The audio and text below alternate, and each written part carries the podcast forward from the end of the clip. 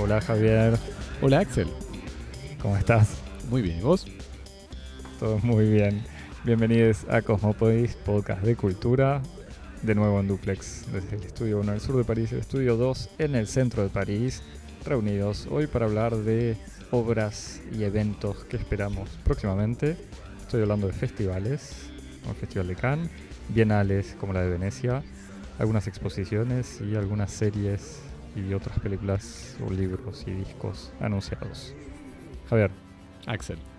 para tirarnos pistas de qué esperas próximamente, ¿nos seguís? Para mandarnos el folleto de, de tu festival e invitarnos, lo haces por, por mail a cosmopodis.gmail.com o si no por Twitter e Instagram en arroba cosmopodis.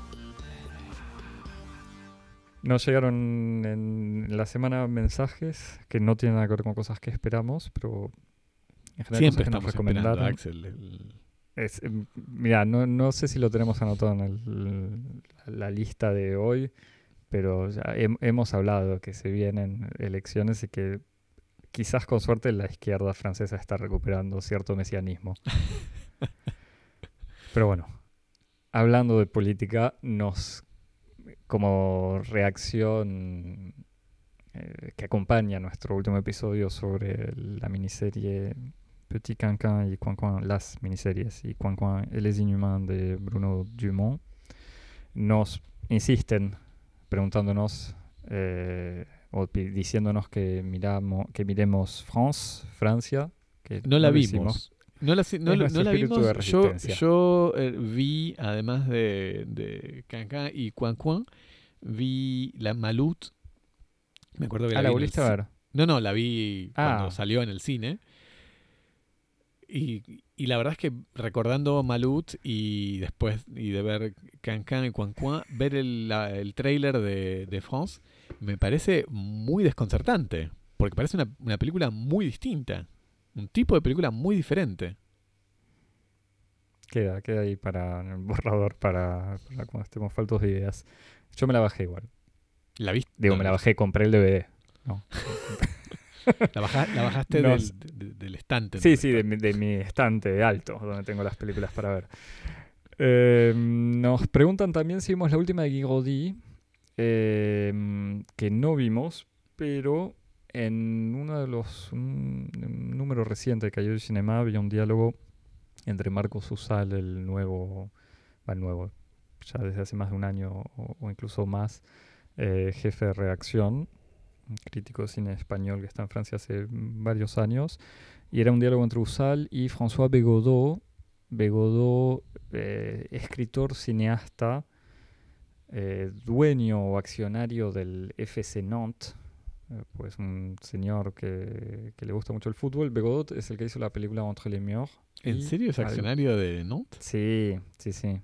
No sé si de Nantes, pero de un club de fútbol y está siempre metido en cosas de, de defender el fútbol como, como gran evento mm, popular que justamente tiene que luchar contra los grandes accionarios tipo Qatar. Pero bueno, Begodó es un tipo que políticamente es interesante eh, y en este diálogo que para los muy curiosos lo pueden leer, tratar de buscar o incluso pedírselo y el pasante lo escaneará y, y repartirá. Pero no era un diálogo tan interesante porque en el fondo era muy como naturalismo sí, naturalismo no, o cine social clásico sí, y cine mm, político pero no social clásico no, y Bigodot defendía, justamente criticaba a Bruno Dumont diciendo que era para él un cineasta de extrema derecha, una persona de extrema derecha. Eh, y Usal, además de defender a, a Dumont, también proponía como un, un excelente ejemplo eh, la última película de Girodi, así que también. Y también escuché o tuve ecos positivos por otros lados, pero se me pasó en el cine, así que no, no la vi ni la vimos.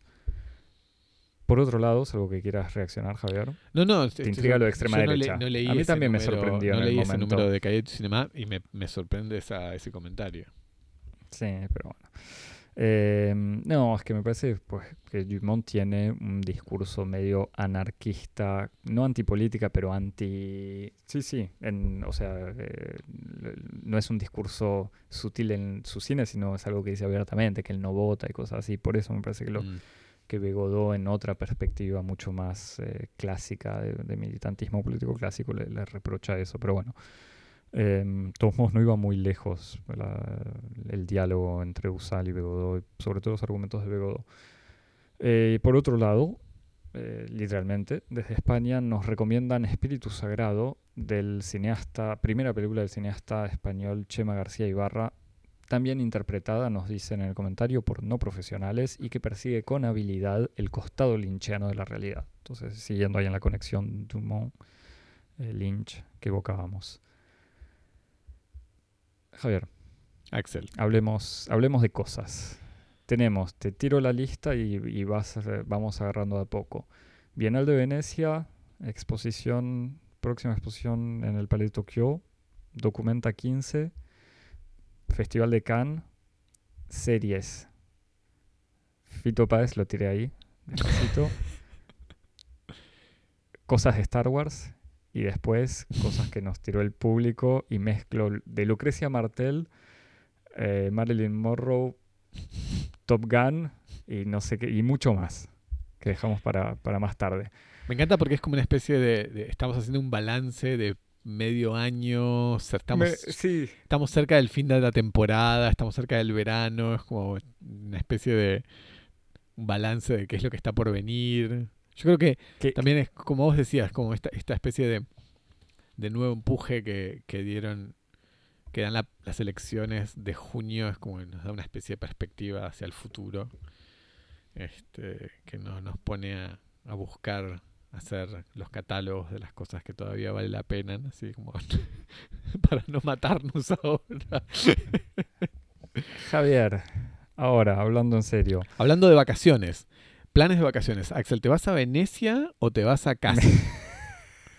a Venecia, obviamente, a Kassel, no, no, no sé, igual no sé, quizás es una ciudad muy linda Kassel, pero Bueno, este es un año en el que- en el que- hablando de, de arte contemporáneo, es un, un año atípico en el que convergen la Bienal de Venecia y la exposición Documenta de Kassel. que se hace cada 7, cada 11 años, ¿cada cuánto es? Cada cinco años se hace ca- eh, Documenta. 5, creí Sí. que era más. Y por distintas circunstancias, este año tocan las dos juntas. Eh, así que... Y el Mundial, ¿no? De y el fútbol. Mundial, obvio. Por- pero bueno, no tocan en el mismo momento. Kassel y Venecia, eh, Documenta y la Bienal tocan medio en el mismo momento. Este, que es durante el verano.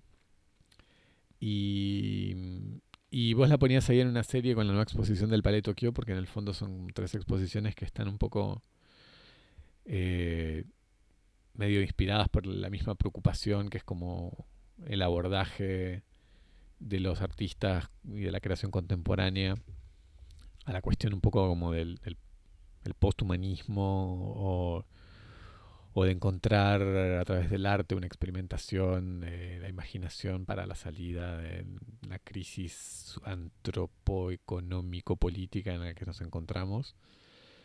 Eh, la exposición principal de la Bienal de Venecia, o sea, no la exposición de los de, de- los jardines. Para los que no conozcan tanto la historia de la Bienal de Venecia, la Bienal de Venecia es un... Los, los otros días estaba escuchando un, un comentario de, de, de- unos especialistas de arte que decían "Es- son los Juegos Olímpicos del arte contemporáneo. Ver, es cierto. Pero bueno, básicamente es, es una exposición internacional que queda de estas grandes exposiciones internacionales que surgieron a finales del siglo XIX, en el contexto de las exposiciones universales, y que reunía originariamente a eh, una serie de naciones que exponían en pabellones que se encuentran en la ciudad de Venecia lo mejor del arte de cada país.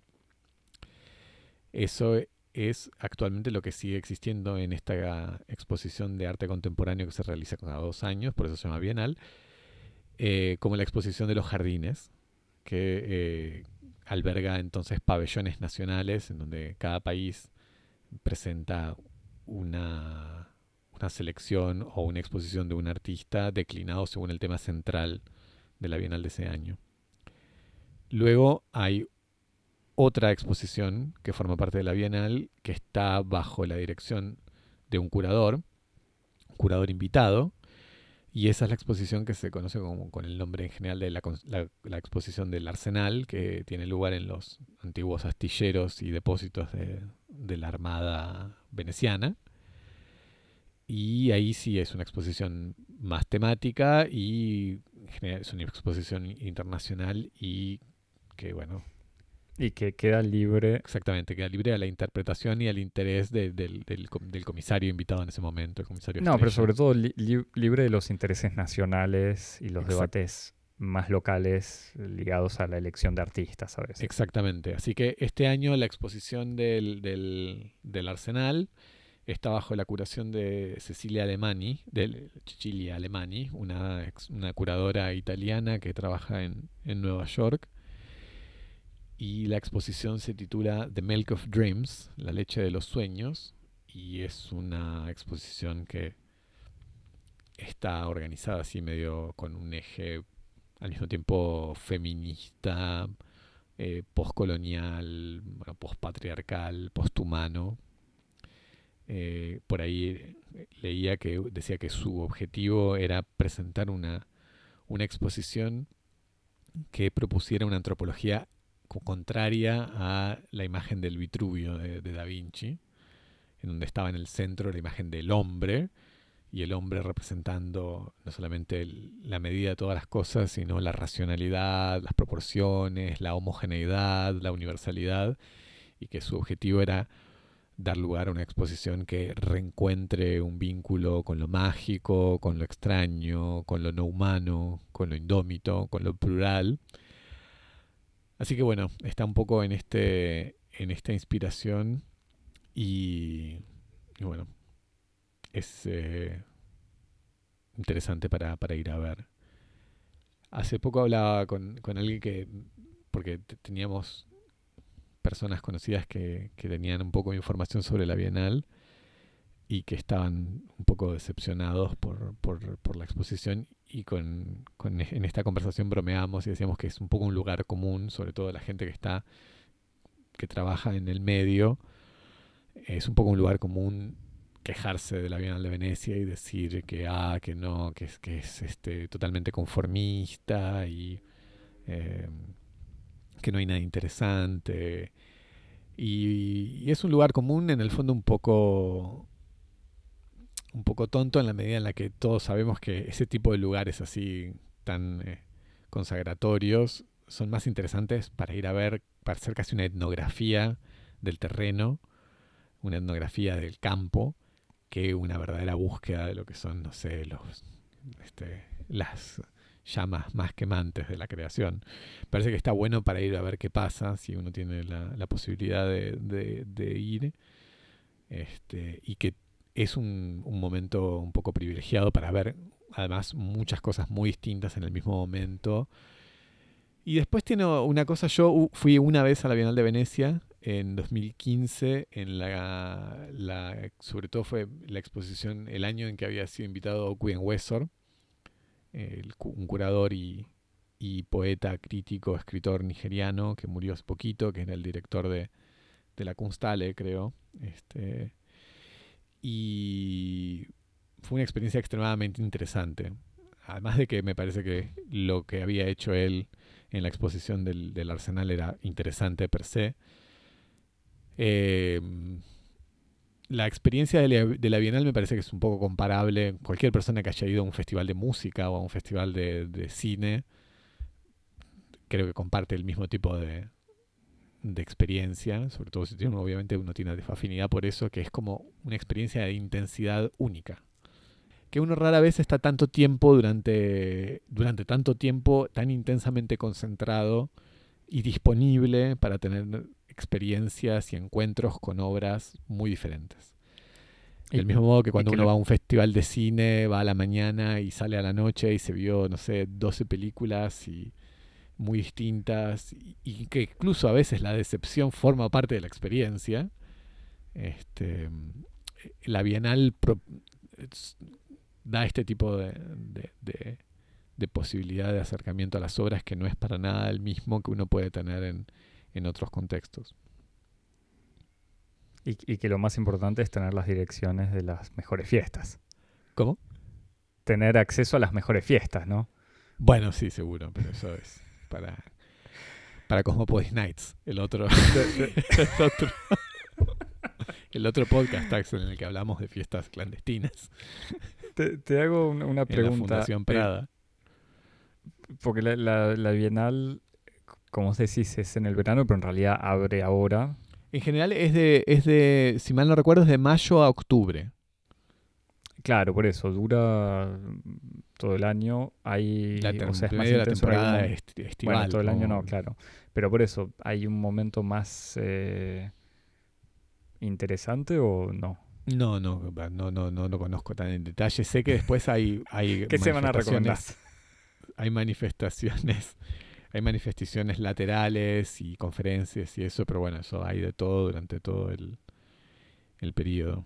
Y hablando justamente de manifestaciones, conectamos con, con, con otra, con el otro, los Juegos Olímpicos o, el Mundial del deporte, del, arte, que es Documenta, que tiene un estilo y un espíritu muy diferente, que este sí como es como más así el, el festival más de vanguardia, más de vanguardia, a ver, no, pero más como más orientado al arte conceptual. Es, eh, se organiza en Kassel, en Alemania, aunque últimamente está acompañado también de manifestaciones satélites. Si mal no recuerdo, no mucho en, en una de las últimas documentas se había desarrollado medio al mismo tiempo en Kassel y en Atenas. Y creo que incluso ahora estoy recordando un poco de memoria, así que puedo estar teniendo algún. Me estoy confundiendo un poco, pero incluso, si mal no recuerdo, Paul Preciado había sido uno de los curadores invitados de Documenta. Eh, y y la experiencia justamente de, trabajar como curador invitado en, Atenas está en, uno de los textos de un apartamento en Urano. Sí. ¿Te acordás? Es así, ¿no? Sí, sí, sí, es exactamente eso. Eh, y bueno, este año documenta eh, también que va a tener lugar el 18 de, junio hasta el 25 de septiembre. La curación va a estar a cargo de un colectivo eh, de origen indonesio que se llama Ruan Grupa. Es un colectivo de artistas de, de Yakarta y que también está como en esta misma perspectiva así de, de reunir eh, experiencias y proyectos artísticos que intentan pensar modos de organización de la vida, de lo viviente, alternativos, por fuera de los principios rectores de las tradiciones culturales, económicas, conceptuales occidentales, eurocéntricas. Eh, y el, concepto de, la exposición, así como la idea central, es, el conocimiento o los saberes del Lumbung, que por lo que puede leer en la documentación que acompaña la presentación de Documenta, es eh, Lumbung es un granero comunitario de arroz, una especie de institución social eh, de, de, Yakarta, eh, que es un granero comunitario y que establece toda una serie como de relaciones colectivas, de cooperación, y que Ruan Grupa se inspira, bueno, de, de este modo de, de, agenciamiento social para para llevarlo al mundo del arte e imaginar entonces como nuevos modos de, de, la, de la propiedad, de la asociación, de la creación, de colaboración, este, proponiendo además como una especie de versión alternativa de, del mundo del, del sharing y de, del coworking en una versión así como no capitalista. Eh, interesante, intrigante. Yo nunca estuve en Kassel. Eh, y en, preparando un poco algunas informaciones para comentar hoy, para este, compartir con, los oyentes, me topé con un artículo en Art Forum eh, que cuenta, que salió justamente esta semana, que cuenta que es documenta estaría atravesando un, poco un comienzo de, de ciclo un poco tormentoso porque eh, una organización eh, de lucha contra el antisemitismo habría instado a las, a las autoridades locales y a la organización de Documenta a suspender unas charlas que iban a tener lugar, unas charlas preparatorias para Documenta 15 que iban a tener lugar ahora en mayo y que iban a estar dedicadas a la libertad de expresión en el arte, en la política y eh, este, en la solidaridad entre los pueblos. Y bueno, este, este grupo de, de, identificación del antisemitismo había señalado a Ruan Grupa como un grupo potencialmente antisemita. Después las cosas, cuando uno lee el detalle del artículo, es, un poco más complejo porque al parecer el, el ciclo este de charlas giraba alrededor de la idea de la libertad para la lucha contra el antisemitismo, el racismo y la islamofobia. Y iban a estar invitados en el panel una serie de, figuras que están muy, muy relacionadas con, con la crítica de, de, la acción del Estado de Israel contra, contra el pueblo palestino. Y entre los invitados iba a estar un amigo del pod, que es Eyal Weissman, que es uno de los de las figuras centrales del grupo, el fundador del grupo Forensic Architecture. Eh, así que nada, eh, se, se, suspendió la, la, actividad. El comité de, de, organización de Documenta dijo que bueno que se iba a esperar, que no se iba a suspender el, el festival, pero que iban a dejar que las obras hablen por sí mismas y eventualmente más adelante se podían hacer paneles durante la exposición y no como preparación. Así que bueno, comienza, comienza la exposición con, con un poco de, de, agitación, de, con la agitación de rigor que tiene que tener toda, toda exposición de arte que se precie.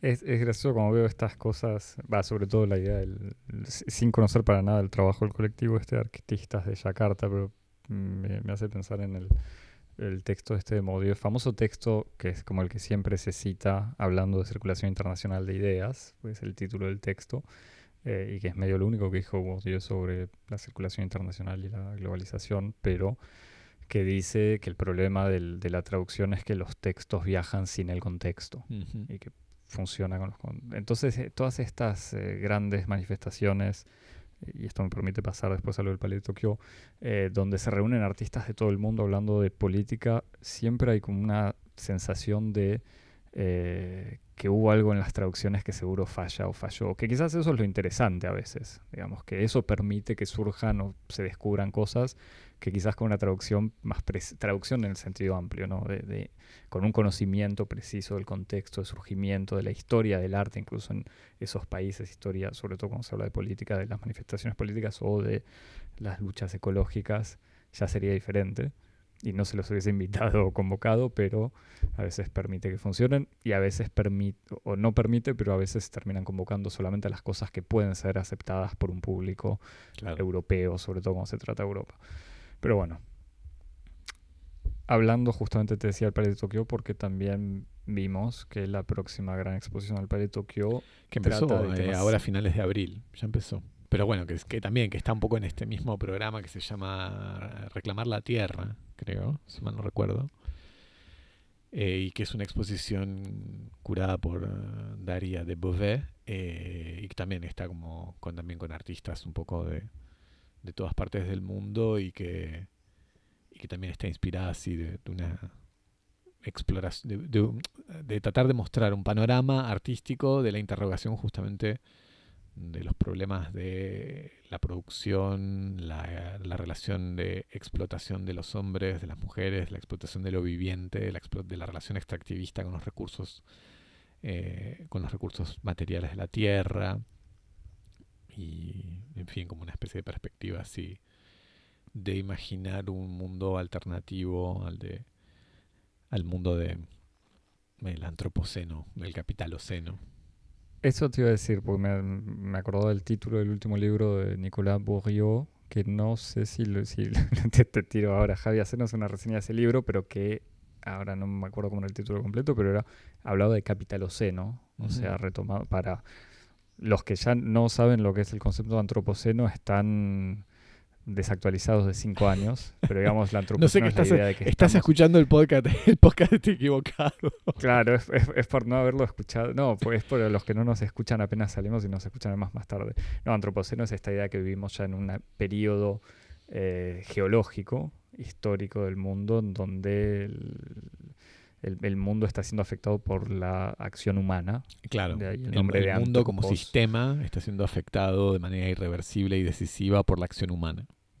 Y entonces el debate es, bueno, ¿es solo la acción humana o es la acción del capitalismo? Entonces muchos critican el concepto antropoceno y prefieren el más explícito y, pi- y preciso mm, que de capitaloceno. Pero bueno, Claro. y Bourdieu, que ya habíamos citado alguna vez, este curador francés, eh, figura del arte francés crítico, exdirector de la Escuela de Bellas Artes, eh, publicó un libro hace poco, o el año Sí. pasado, pero no sé si querés decir algo. Javier, lo dejas para otro episodio. No, lo dejamos para, para más adelante. Pero sí, no, es efectivamente eso.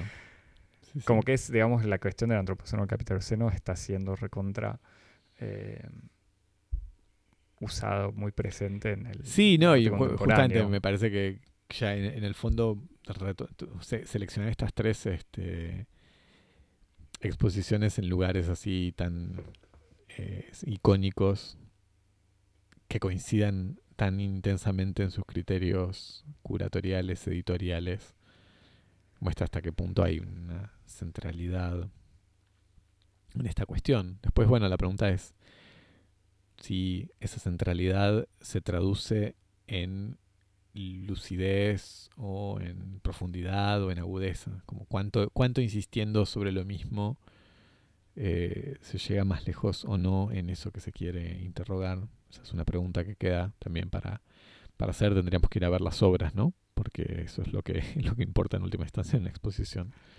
Pero bueno, como fenómeno cultural está ahí, como definitivamente instalado. Bien, bueno, hablando de algo de alguna manera más accesible, porque se hace un festival, pero después se difunde por todo el mundo, en, proyectado en pantalla, Javier, se viene el Festival de Cannes. Bueno, vemos, bueno, hay de todo, ¿eh? Hay de todo. eh, hay eh, amigos del pod que, que sacan cosas nuevas. Nuestro, uno de nuestros directores fetiches, que es Quentin Dupieux, va a sacar su nueva película que es Fumer Fetoussé, eh, Fumar Datos, con eh, protagonizado por varios actores conocidos. Está Sí, sí. Gilles Lelouch, que es como una especie de Guillermo Franchella. Es, no, pero es peor. Bueno, yo no quiero meter en esto porque después nos van a, criticar. Yo diría más, un- es el, eh, o sea, iba a decir un- no, no es ni un Darín ni un, eh, ¿cómo se llama? Un Carlin Calvo. Son estos actores que hacen siempre de, de macho heterosexual. Es como Jean Dujardin, pero con menos humor, me parece. Y entonces lo que es interesante es que entra en esta vena de Dupieux de retomar estos actores que parecen Exacto. extremadamente alejados de su cine y dupieizarlos. Y tenemos muy poca información, lo único que sabemos es que es la historia de un grupo de superhéroes que luchan por la justicia y vemos, hemos visto fotogramas de personas vestidas con ropa de lycra estilo Power Rangers, así que eso nos, ya eso nos satisface infinitamente. Eh, estrenan Patricio Guzmán una nueva película, el, Mi País Imaginario. Eh, tengo aquí en mis notas. Bueno, también está la, la vuelta de, Para, para. de Albert. Para, ¿sí? para, para.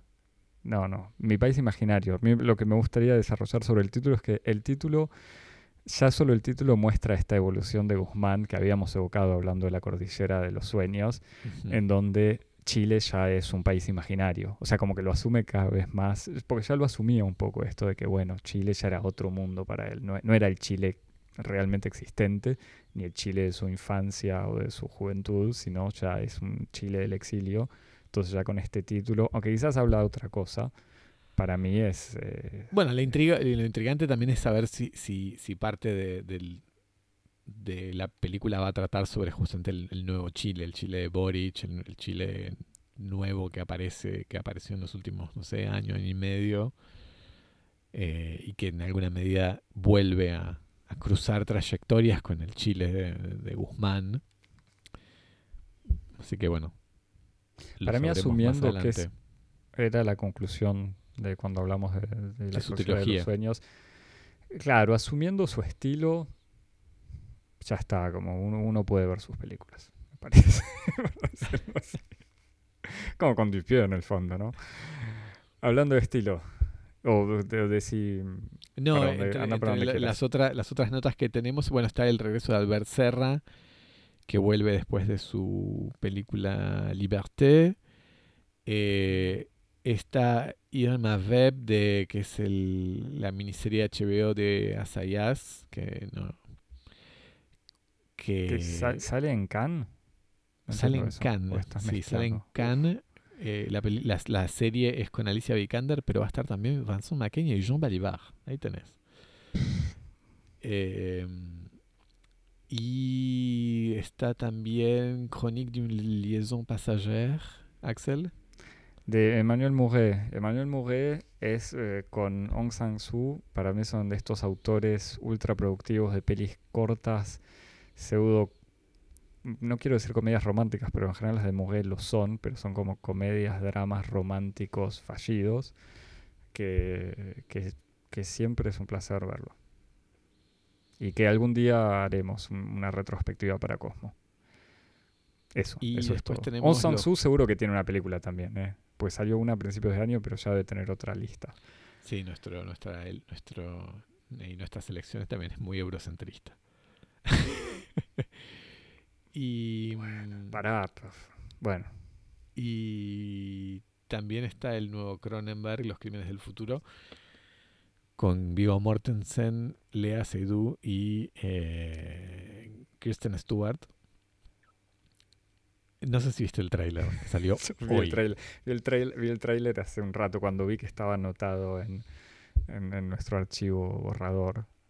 Y, este, sí, no sé. Yo primero dije como, uy, qué bueno, Cronenberg, es como el regreso del, eh, de, de la monstruosidad. Y después vi la lista de todas las últimas películas de Cronenberg y que no ninguna me, me, me gustó mucho. Así que no sé, la verdad. Yo, eh, eh, qué sé yo, yo, yo lo banco, lo banco, pero el trailer no sé, me pareció, no sé si es algo de los efectos especiales o qué, pero me pareció como un poco, eh, un poco,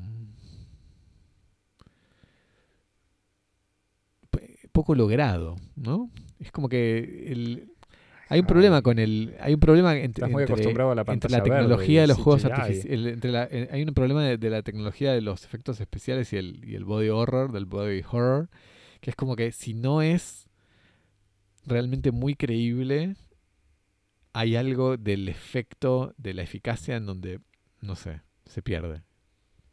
No, yo lo, lo ¿Sabes qué me hizo pensar de ratos?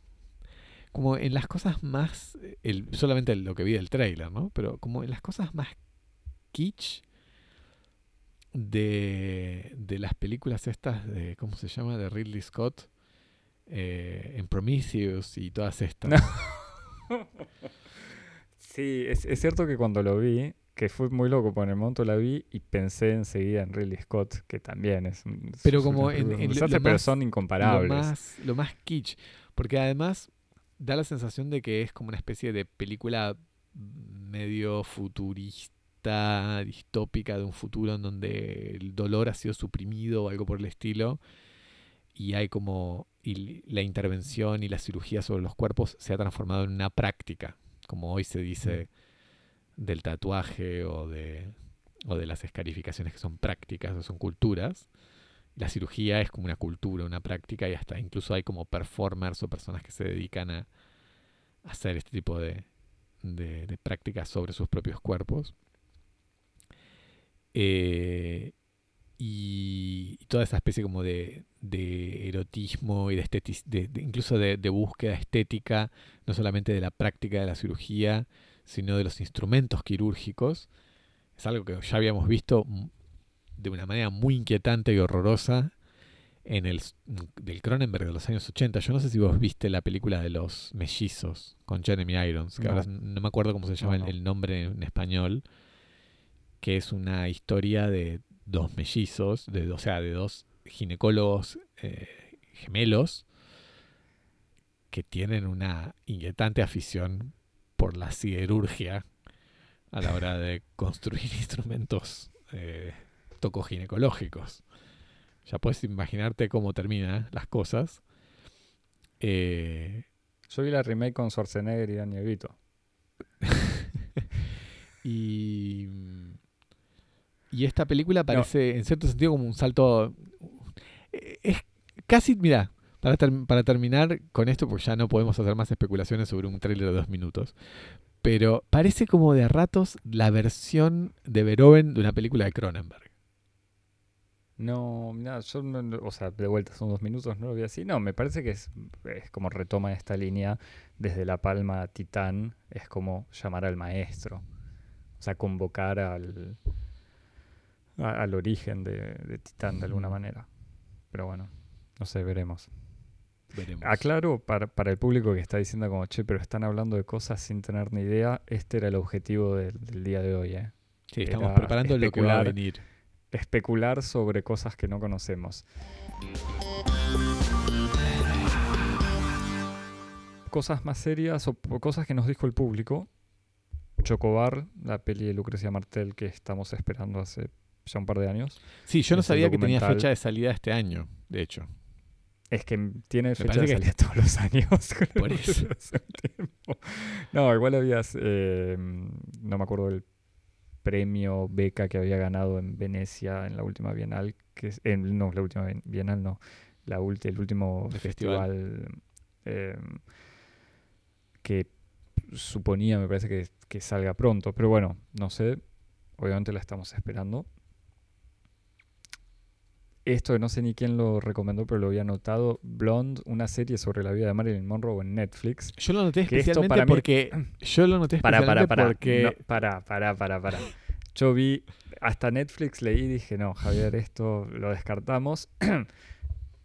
y leí lo que sigue con Ana de Armas como Marilyn. Y Adrian, Adrian Brody, que no importa tanto, pero bueno, como Arthur Miller, ya la miraré. Y la miraremos varias veces para profundizarse en el tema y, y comentarlo. Como, como en, la- merecen en la- en las notas también hay Marilyn como y Ana de una, hay una divergencia del tema Marilyn que es. Hablando, no, eso lo anoté ahí al pasar. Todo el debate de estos últimos días y el debate que se va a olvidar, que espero, de Kim Kardashian usando el vestido de Marilyn para la Met Gala. Que ya de golpe que se hable tanto en Argentina, en redes sociales por lo menos, sobre la Met Gala, me parece muy, muy, muy deprimente. eh, me parece que Eh, es eso lo el verdadero fenómeno deprimente. No, pero hay un detalle que lo, deduzco, lo deduzco por fotos que vi. Me da la sensación que el vestido de Marilyn lo tenía Ripley's Believe It or Not. Que no sé, Javier, si sabes lo que es. Porque vi que le regalaron, que hay un video de Kim Kardashian poniéndose el vestido y que se le queda trabado eh, a, nivel de las nalgas. Y que, eh, y que están ahí unos supuestos conservadores con guantes tratando de metérselo. Y cuando les ves la pinta, que de vuelta es puro prejuicio quizás, ¿eh? uno dice, pero estos, que es- estos no son conservadores del museo de, de la moda de, o del Smithsonian o de lo que sea.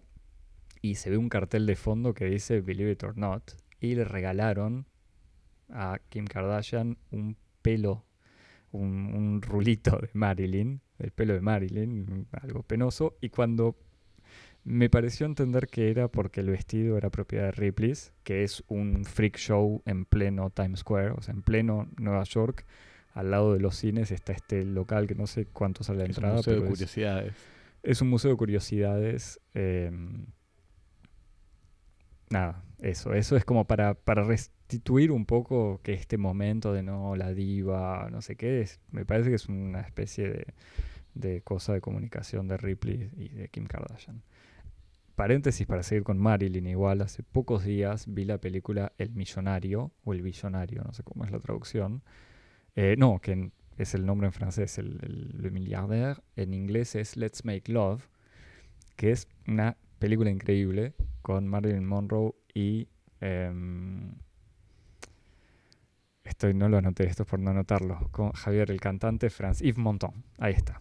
Y que resulta que cuando la filmaron en el 60, me parece, que Marilyn estaba con Arthur Miller Yves Montand estaba con Simon Signoret, famosa pareja de actores y músicos eh, comunistas en Francia, tuvieron un, un affair, Marilyn y, Yves Montand, y es la historia de un multimillonario, un Elon Musk de, los años 50, un francés heredero de grandes fortunas, que, que, tiene su empresa en Nueva York y que conoce a Marilyn de casualidad en una especie de teatro off-Broadway y se enamora, y entonces como ella enseguida le dice que odia al millonario, pero que no lo reconoce, él se hace pasar por un actor pobre que imita al millonario. Y es una comedia que había, habría que releer con eh, hoy en día con esta ultra presencia de los eh, millonarios tipo Zuckerberg o Elon Musk.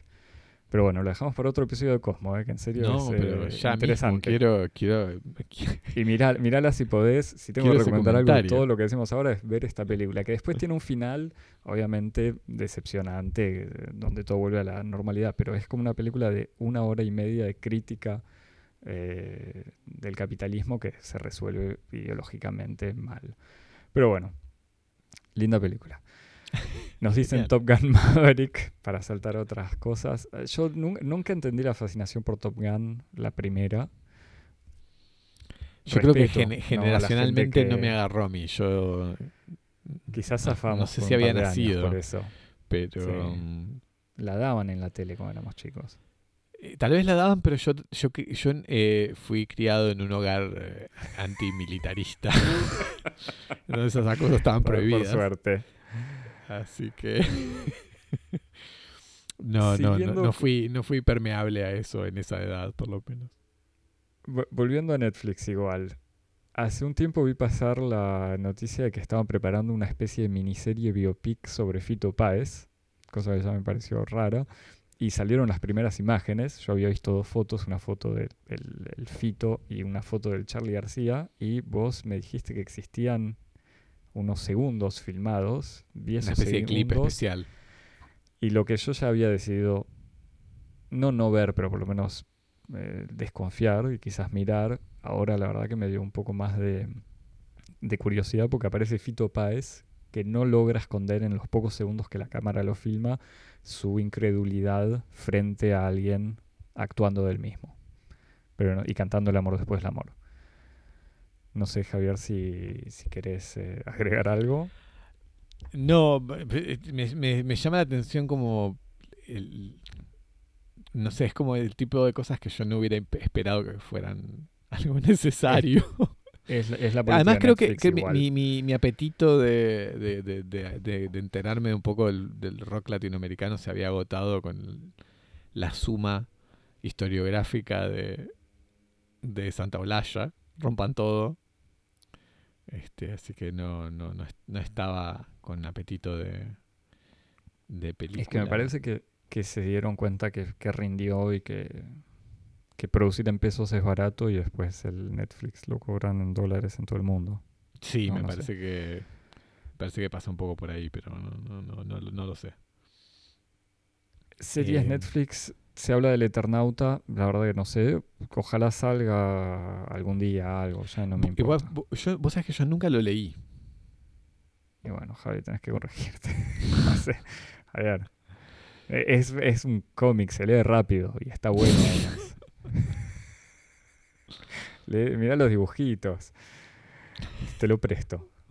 Eh, pasemos a otra cosa igual.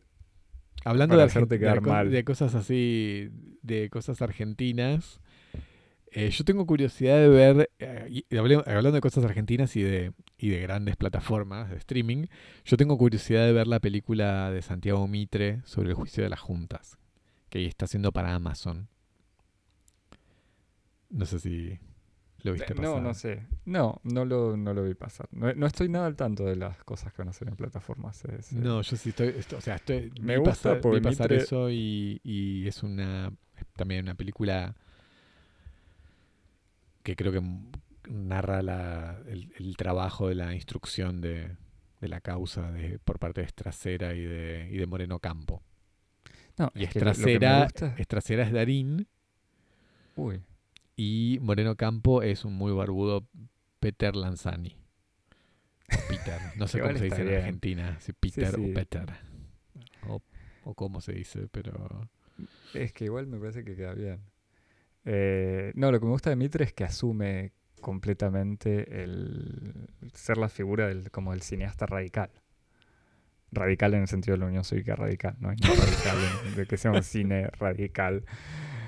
No, no, y, y Santiago Mitre que es el, el cineasta con el que nació Cosmópolis prácticamente, ¿no? Porque es, Es verdad, no lo, mira, no lo había conectado. Por eso es como, me parece que es como si sale ahí cerca del fin de temporada podría ser como un buen, buen momento Volver, para Yo no sé si vale.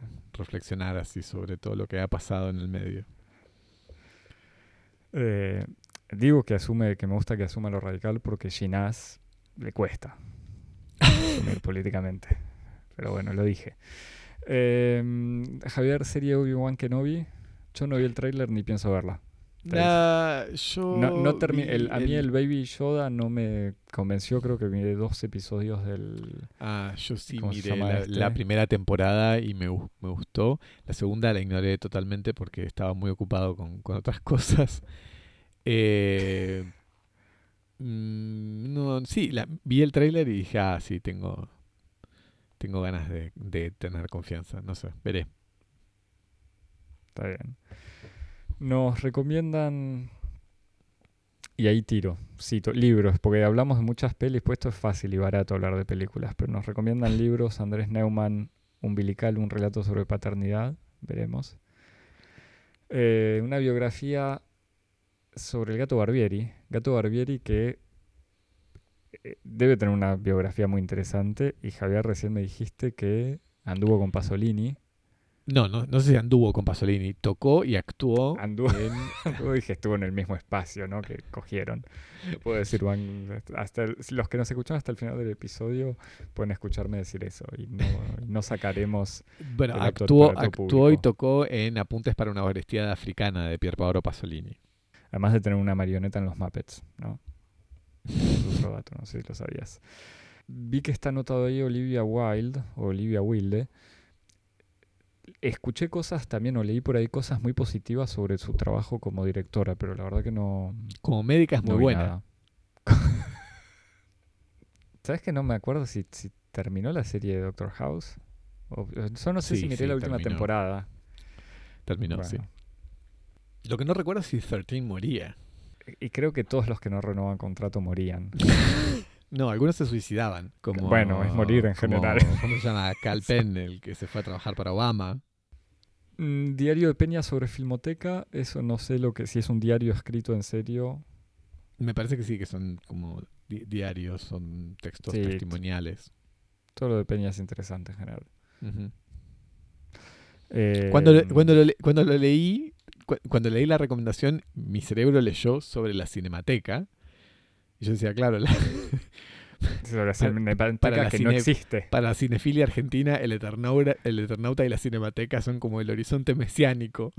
Está siempre por venir y nunca llega.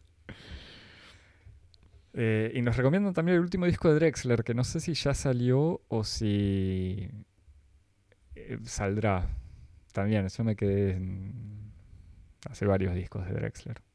Yo también me quedé como hace muchos discos de Drexler. Eso es todo, Javier. ¿Tenemos algo más? Creo que las cosas que no evocamos quedan para otro episodio similar que haremos en unas semanas. No, creo que sí, que eso, es, meses. eso es todo lo que, lo que está ahí como en, en, en lista de espera. Eso, seguimos recibiendo de todos modos propuestas para cosas que comentaremos sin, haber, si- sin saber muy bien de qué se trata. Sí, Si y quieren. recibimos así este, ideas de, de festivales para, para ir juntos, Axel. Tenemos que hacer como un Cosmo en el camino. on the- on Cosmo on the road. road. Claro. Exactamente. ¿Sabes? que- Vos que conocés los archivos de Cosmo, Javier, sabés que hay eh, tapes, tapes de, eh, de un festival de Lusas, me parece, hace un par de años. Lo recuerdo, Una edición pero... que nunca, nunca se hizo, con No, testimonios pero... eh, dramáticos y, y- y fuertes de Es gente.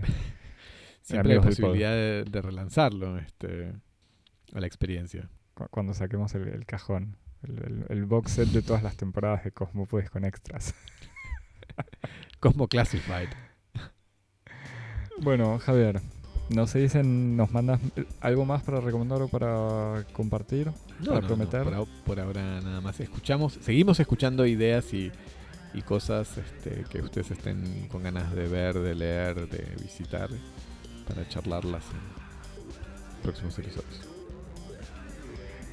en cosmopodis.gmail.com, en Instagram y en Twitter en arroba cosmopodis, eh, y en todas las plataformas de podcast. Y nos pones Suscribís, cinco estrellas. Nos pones cinco estrellas. La semana pasada dije que no había que compartir, pero sí, compartir. Siempre está bien hacerlo. Hacerle descubrir Cosmopodis a alguien. La buena Tu acción mejor del- amigo del mes de mayo. o a tu mejor amiga. Bueno, Javier, y con todo esto, hasta la semana que viene. Nos vemos. Chao. Chao.